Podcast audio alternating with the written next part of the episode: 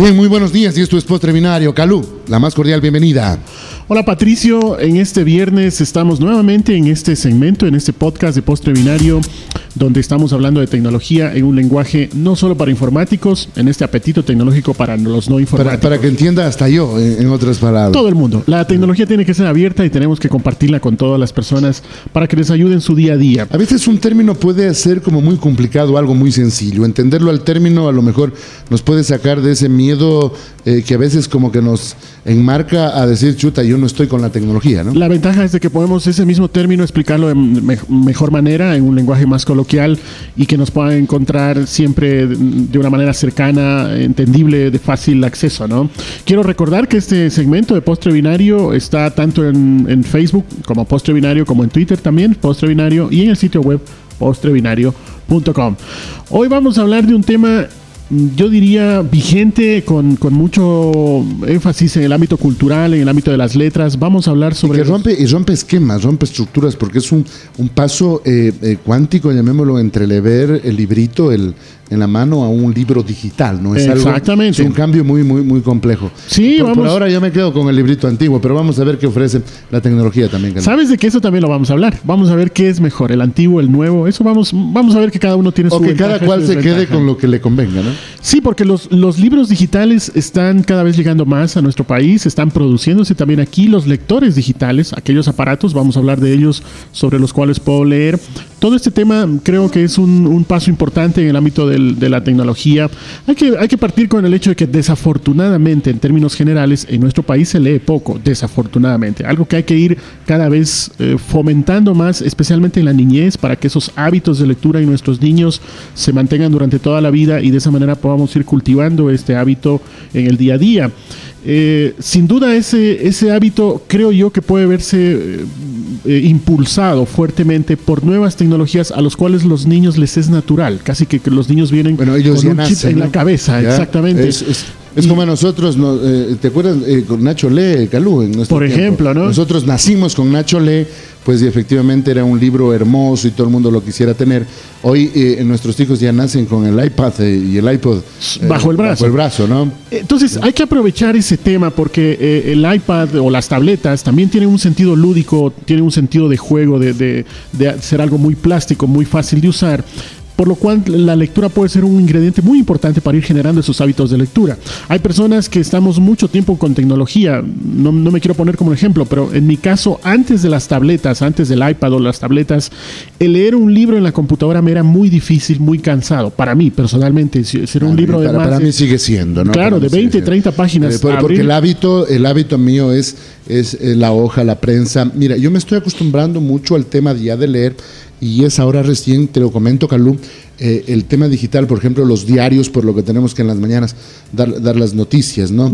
Pero sí, ya, ya uno como que va cogiendo ese hábito de recién adaptarse al- Con- al- a esa... Con lecturas cortas quizás es más fácil. Más O sea, si vas a hablar una, si, si vas a leer una página, dos páginas, hasta cinco páginas, en fin, uno puede que en la computadora, en la pantalla, se pueda leer. Pero si vas a leer un libro de 50, 100, 200 páginas, Es otro ahí tema, es ¿no? cuando, ahí es cuando la tableta quizás tiene un, un factor más importante porque tienes una sensación de, de agarrar el- el- la tableta, de tenerla en tus manos, de Como que, poderla como que está el libro allá, ¿no? La metáfora del libro es más llevadera en este entorno y entonces yo creo que ahí sí puede haber un giro. De hecho, hay dos dispositivos, y ya estamos entrando en materia, hay dos dispositivos que nos ayudan a leer. Los, por un lado están los lectores digitales que están orientados solo a eso, a leer libros. Solo a leer libros. Estos Se son los- llaman lectores de libro, básicamente. ¿no? Exactamente, se llaman e-readers, o, o dicho en español, lectores, de- Lectores de, de de libro. libros electrónicos, ¿no? Y de electronic readers de lector. Entonces, solo los lectores de libros lo que te permiten es eso, leer libros, no tienen un montón de aplicaciones, son más baratos y generalmente tienen una tinta digital que tiene más contraste, incluso en condiciones de mucha luz o de poca luz, se pueden adaptar a estas condiciones y su enfoque está orientado a eso. ¿Cuál es la ventaja? Primero que tiene un costo más bajo y segundo que te orienta más a leer. Voy a en cambio comparar con la otra opción, las tabletas. Las tabletas vienen a tener un conjunto de aplicaciones tienen, entre otras cosas, la posibilidad de leer libros, pero también puedes navegar en internet, puedes chequear correo, puedes estar en Facebook, puedes estar en Twitter, puedes En jugar. Twitter, Y entonces el problema es de que, el problema entre comillas, si no eres una persona disciplinada, puedas estar saltando de aplicación en aplicación y no te centras en la lectura. Entonces son un poco más caras, tienen más funcionalidades, eh, la, la posibilidad de leer libros en las tabletas es una funcionalidad más, y entonces si no, como he dicho, si no te centras en lo tuyo, si no eres disciplinado, la desventaja, entre comillas, eso habrá que ver eh, a quién le resulta y a quién no, es de que mm, te desconcentras demasiado porque tiene un montón de aplicaciones, pero al mismo tiempo son un poco más caras y tienen más funcionalidades. Entonces, la primera decisión es, si es que yo escojo un in-reader, un lector de ¿A libros, qué me voy a adaptar eh, de cierta manera mejor sería, no? Sí. Porque somos seres humanos con diferentes costumbres también. Claro, eh, Calvo, claro. ¿no? Entonces, o, o escojo el, el lector de libros, el, el e-reader, o escojo una tableta. Esa, esa sería como la primera gran decisión. La segunda decisión es importante también el formato del libro. Así como hay formatos para otros documentos, formatos para tipos de textos, formatos para hojas electrónicas, para gráficos. También tenemos formatos para libros digitales. El primero de ellos que se venía usando, a mí no me gusta mucho, la verdad, es el famoso PDF, Portable Document PDF, File. Este PDF es como más estándar, se puede intercambiar entre, li- entre lectores, entre computadoras, eh, es un formato no tan abierto, de hecho tiene un fabricante, un propietario, pero es una opción. Y la segunda opción, que, está, que es más reciente y está teniendo un crecimiento muy interesante, es el formato, voy a decirlo en inglés, Electronic Publication, cuya abreviatura es EPV, EPUB. El formato EPUB a mi criterio, tiene una mayor versatilidad, una mayor eh, flujo de, de contenido para que la sensación de lectura, la metáfora del libro sea más adaptable al usuario. Y eh, si bien todavía hay, entre comillas, pocos contenidos, cuando digo entre el, el comillas, el digo PDF muchísimo. es como, como, como un papel continuo para, para, eh, eh, para imprimir, pero hoy veo que hay libros eh, eh, o modelos donde uno puede cambiar la página y el gráfico y Sí, todo, ¿no? eso, eso te, te presta la aplicación. La aplicación te ayuda a tener esa metáfora del libro donde tú tienes la sensación inclusive de De que la pasar la hoja. que suena inclusive- Exactamente. Pero el, el EPUB ayuda todavía más a esa metáfora del libro porque te permite inclusive en algunos casos subrayar, tomar notas al margen e inclusive empieza a haber un concepto súper interesante que se llama la lectura social. Es decir, Además de lo que- yo estoy leyendo, puedo subrayar, puedo tomar esas notas y compartirlo con mi red de amigos. Así como tengo un Facebook de amigos, voy a tener, entre comillas, una especie de Facebook de lectura. Entonces, si tú estás leyendo un libro, voy a poner un ejemplo. El, el último, el que estabas nombrando hace un momento, eh, algún libro de, de Gabriel García que... Amor en los tiempos de.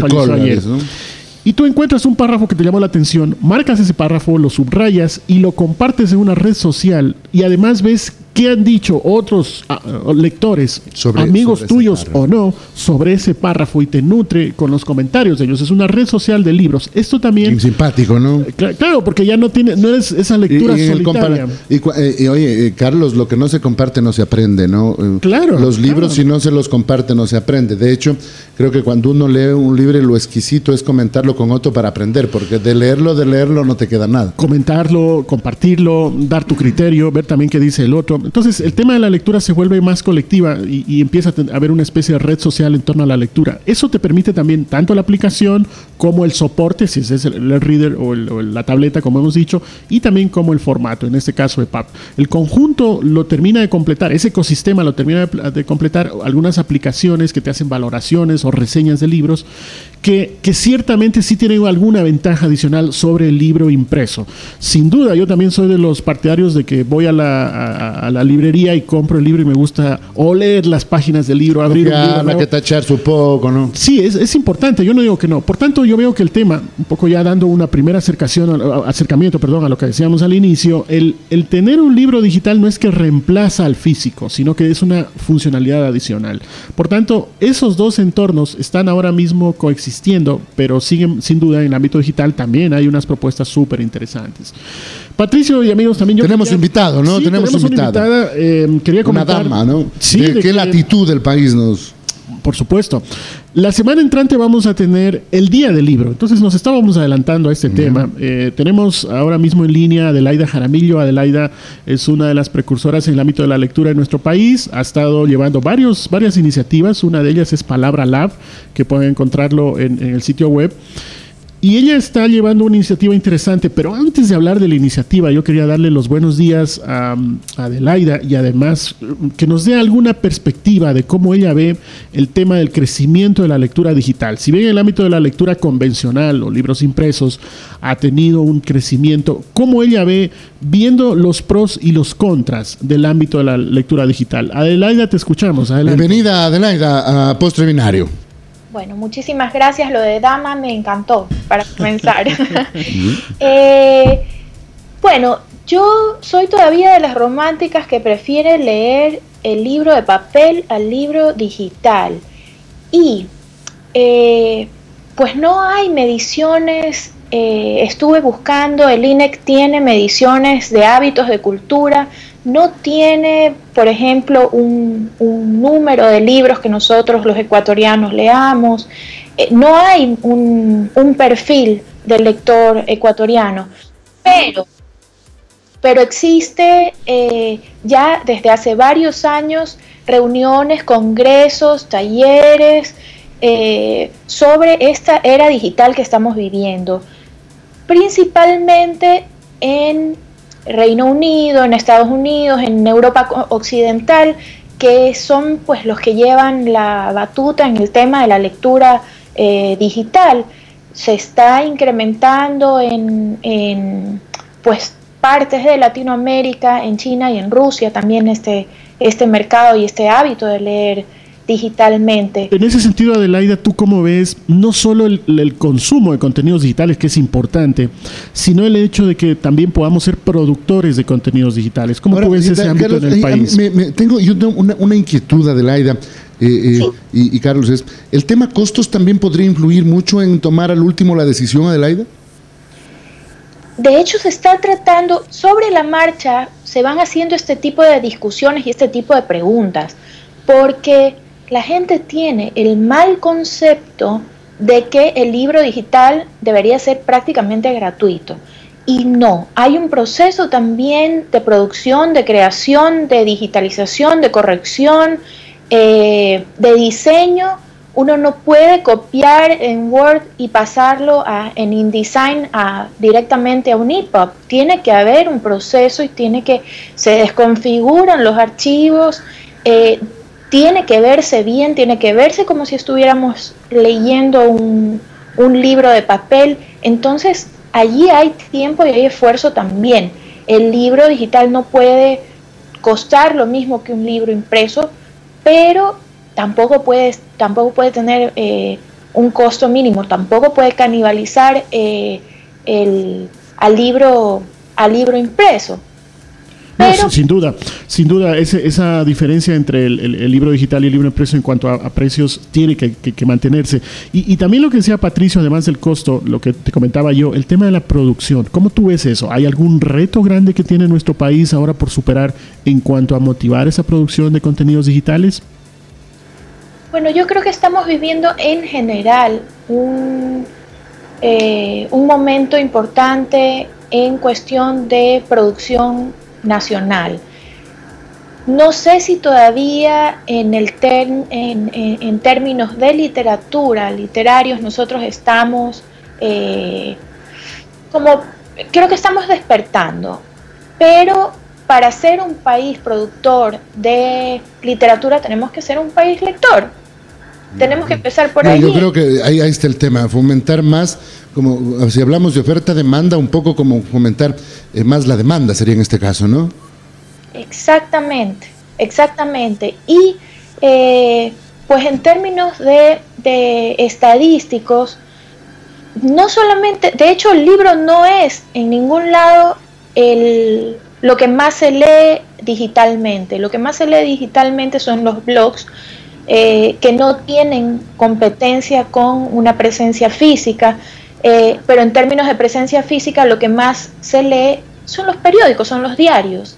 Eh, igual sigue siendo mucho más importante la lectura de un, de un diario impreso que... Inclusive del extra, ¿no? que es el más vendido en el país inclusive del extra. Desafortunadamente. No, y el más vendido. Eso, eso cabe de que hay que, hay que hacer un trabajo de lo, que proponía, es cierto, ¿no? De, inducción. Este es un trabajo de Estado, lo habíamos hablado antes, Calum, donde eh, eh, tenemos, tiene que haber leyes para contenidos digitales, para contenidos impresos y también fomentar lo que tú decías al inicio de este programa, el hábito de la, de la lectura desde que uno es pequeño, ¿no? Porque ya luego eh, resulta muy difícil. De hecho, de hecho, Adelaida ha tenido una experiencia interesante en ese punto. Si ustedes entran al sitio web de Palabra Lab, pueden ver algunas de las iniciativas que ella y, su equipo viene trabajando. Y en ese sentido, Adelaida, aprovechamos para que nos cuentes brevemente cómo, cómo fomentar este hábito de la lectura, ya inclusive yendo más allá del soporte, sea en digital o impreso, cómo, cómo fomentar este hábito en los, en los más pequeños, en los niños.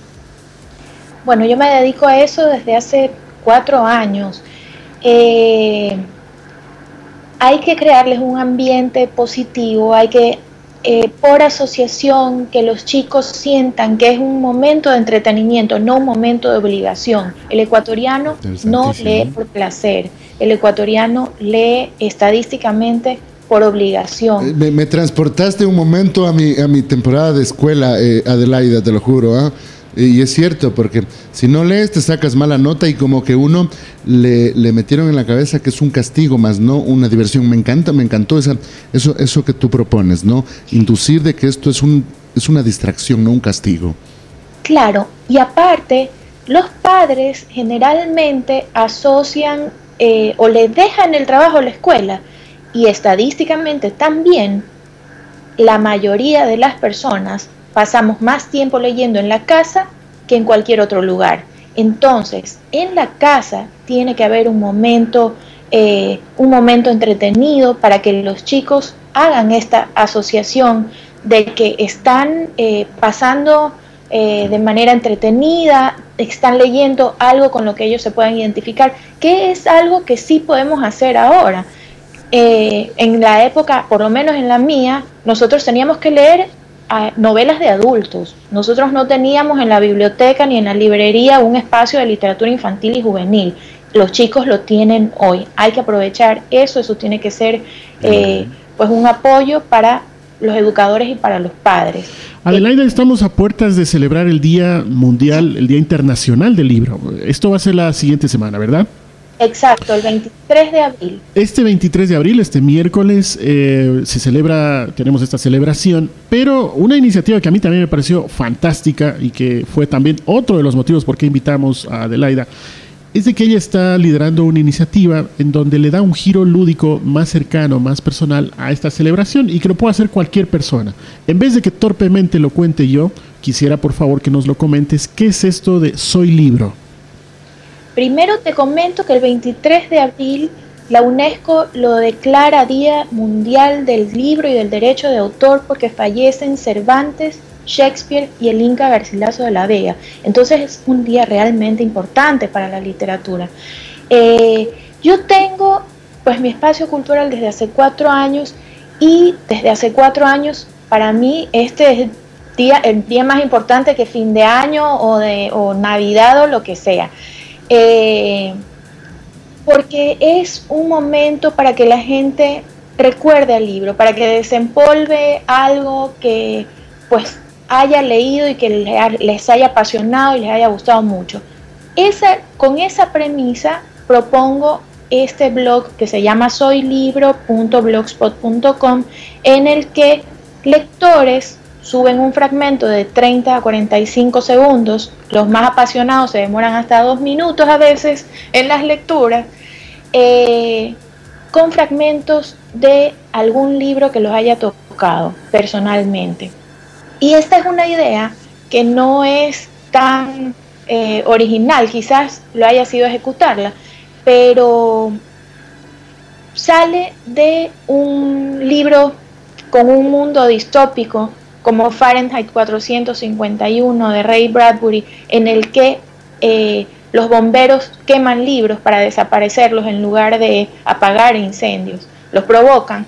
Y esta comunidad lectora tiene que migrar y, y, convertirse en hombres libros. Lo que propongo yo en esa página es que nos convirtamos en hombres libros, es que salvemos y preservemos un título que hayamos querido mucho. este, este hombre libro, mujer libro también, me imagino, es una iniciativa donde... Hombre abarca todo. Sí, donde, donde yo me el ser libro podría ser, ¿no? Sí, sí. El ser por eso libro. soy libro. Soy libro que me parece... El, hashtag, la etiqueta es soy libro. Eh, como ha dicho Adelaida, yo me paro frente a la cámara que puede ser de mi computador. No necesito una cámara profesional, ni un estudio, ni nada. Sino en la comodidad de la biblioteca de mi casa, donde quiera. Me paro frente a la cámara, hago esta grabación, uno o dos párrafos, como ha dicho Adelaida, 30, 40 segundos o hasta un poquito más y luego esta grabación la subo a algún sitio, puede ser YouTube o cualquier otro proveedor de estos servicios de video, y lo comparto. Entonces, lo interesante, yo lo vi el año anterior, me pareció fantástico. Estuve a punto de enviarle, confieso a Adelaida que estuve a punto de enviarlo, pero ya. Lo debes. No, este año lo voy a hacer. Pero lo chévere es Le que faltó tú, tunear un poco el tema de la Face, entonces, pues este año Sí. ya hay esa tecnología, hay como también Lo chévere- atreverse a salir al mundo. Sí, sí, sí, no. Lo chévere es de que tú lo compartes y empiezas a ver un conjunto de párrafos leídos por muchas personas que lo comparten, agrupados en el blog que Adelaida lo acaba de nombrar, que lo vamos a subir en el, en el sitio web en el post binario. Y entonces resulta muy rico, muy interesante, muy enriquecedor el ver de que no estás tan loco en el mundo leyendo, sino que hay muchas personas que también les apasiona un libro que les marcó algo en su vida y que lo comparten a través de este video, ¿verdad?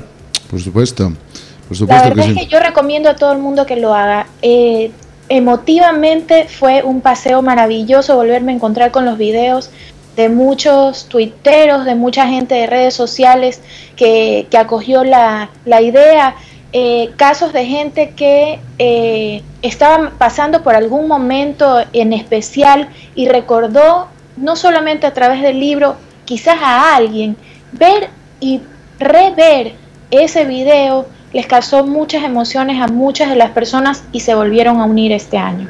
Qué Eso- bueno, ¿no? Recordemos el hashtag es eh, numeral soy libro. Recordemos que esto se puede hacer tanto en Twitter como en Facebook. Una vez que se graba y se sube el video, hay que notificarlo. a- En este caso Adelaida, a cualquiera de sus cuentas en Twitter o, o en el sitio web, en el blog. Y de esa manera se va colectando, se va coleccionando todos estos videos en un solo punto para que sea visto, para que sea accesible por todas las personas. ¿Qué libro va a subir? Puede ser La Emancipada de nuestro eh, Miguel ¿no? Puede ser ese o cualquier otro, el que, el que te haya marcado, para, el que para un meterle. significado. Bueno, el, tema del tu- significado nuestro es de La, que la Emancipada es un libro durísimo. es un bello libro, ¿no? Y yo creo que eh, habla mucho sobre libertad, sobre muchas cosas y sobre todo épocas lojanas y de nuestro primer novelista ecuatoriano, que también que nos llena de orgullo hasta el día de hoy, Adelaida, ¿no? Lo conoces Oye, perfectamente. Pablo Palacio. Pablo Palacios, ¿no? Sí, sí, sí. Hay entre otros muchos lojanos que hay. Inclusive el día de hoy hay mucha gente ya en, el, en, la época actual que escribe. La- te comento, eh, eh, la Casa de la Cultura está eh, eh, imprimiendo mucho libro. Es más, de lo que he conversado con Félix Paladines, me dice que no se da abasto la, la, eh, eh, la imprenta porque hay muchos pedidos de gente que quiere hacer libros. O sea, en Loja se está retomando muy fuertemente el tema de la escritura, cosa que es muy, muy, muy buena en nuestra, eh, eh, en nuestra. Ahora, el tema es ver el otro lado, que creo que es el que falta, ¿no? Eh, de El cómo, consumo. cómo incentivar para que esto sea leído, porque si no, eh, impreso y letra muerta tampoco sirve de nada, mi querido Carlos, ¿no? Y, Sí, y también, ir, Adelaida, ¿no? y, y también ir, ir migrando a estos nuevos entornos, ya haciendo una recapitulación de lo que hemos hablado. Sin duda el libro impreso tendrá su vigencia, eh, no solo ahora, sino en el futuro, pero también ir, ir entendiendo de que poco a poco las nuevas generaciones se van adaptando a estos cambios, van usando nuevas herramientas y que también ahí tenemos que ir introduciendo el bichito, la, la lectura. Así de- yo creo que también podríamos un poco como eh, analizar, yo creo que estamos en la época de- del, de- del face to face, ¿no? O sea, eh, eh, estamos cara a cara con la información en el mundo. Recordemos, por ejemplo, épocas eh, nuestras en el, en el mismo tiempo de nuestro queridísimo Pío Jaramillo Alvarado, ¿no? Donde para un lojano tenía que hacer un viaje tremendo hacia la ciudad de Lima para poder conseguir un libro fuentes, impreso, ¿no? o las fuentes O- para o escribir las uno. fuentes para escribir uno, qué sé yo, pero lo compartían, porque los cenáculos Sí. lojanos vienen siendo como eh, el, el baluarte del desarrollo de una época riquísima literaria, como la de Pío Jaramillo, como la de Benjamín Carrión, entre otros. Quizás ¿no? ahí yo jalo, voy a usar esta palabra un poco fea, jalo al ámbito digital donde la posibilidad de compartir ese conocimiento, esas fuentes, esos libros, la, la- la tecnología nos ayuda mucho más. O sea, a diversificarla es- al mundo, ¿no? Para que no sea solamente local, perfectamente. Bueno. eso digo, pero en el tiempo hay una evolución tecnológica impresionante. ¿no? Sin duda, sin duda. Adelaida, un poco para ir cerrando, aparte de agradecerte por el interesantísimo aporte que nos has dado, ¿dónde te encontramos? ¿Tus cuentas en redes sociales, tu sitio web, si no lo nombras nuevamente, por favor? Eh, como el laboratorio de palabras.com, palabralab.com. Eh, mi cuenta, mi usuario de Twitter personal es arroba adelhar, pero la verdad es que soy una persona bastante aburrida y generalmente solo tuiteo cosas de literatura, así que pues bienvenidos a, a seguirme. Y en Facebook es... Eh, sub, eh, ¿cómo se llama? Slash Sí. palabra.lab1. Fantástico. Y la y para el blog donde está Soy Libro, la iniciativa de Soy Libro, ¿nos la repites, por favor? www.soylibro.blogspot.com. Fantástico, Adelaida. Muchísimas gracias. Hemos tenido la oportunidad de hablar de temas digitales y también de temas no tan digitales, que también es necesario.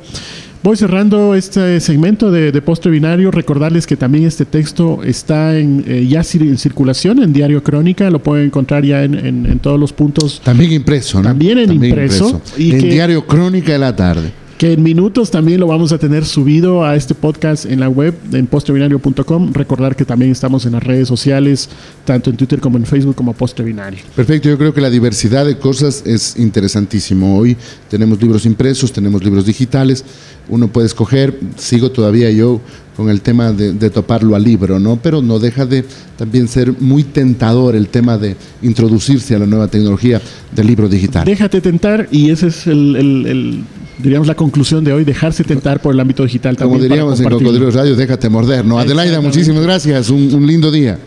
Gracias a ustedes. Bueno, pues yo también me despido. Soy Calú. Me pueden encontrar en las redes sociales con arroba Calú. Espero que la siguiente semana tengamos otro tema que va a ser un, algo súper interesante sobre el tema del software libre y un festival de instalación de software libre. Muchas gracias a todos. Nos seguimos viendo en virtual y en real. Así es, esto ha sido Postre Binario, muchas gracias.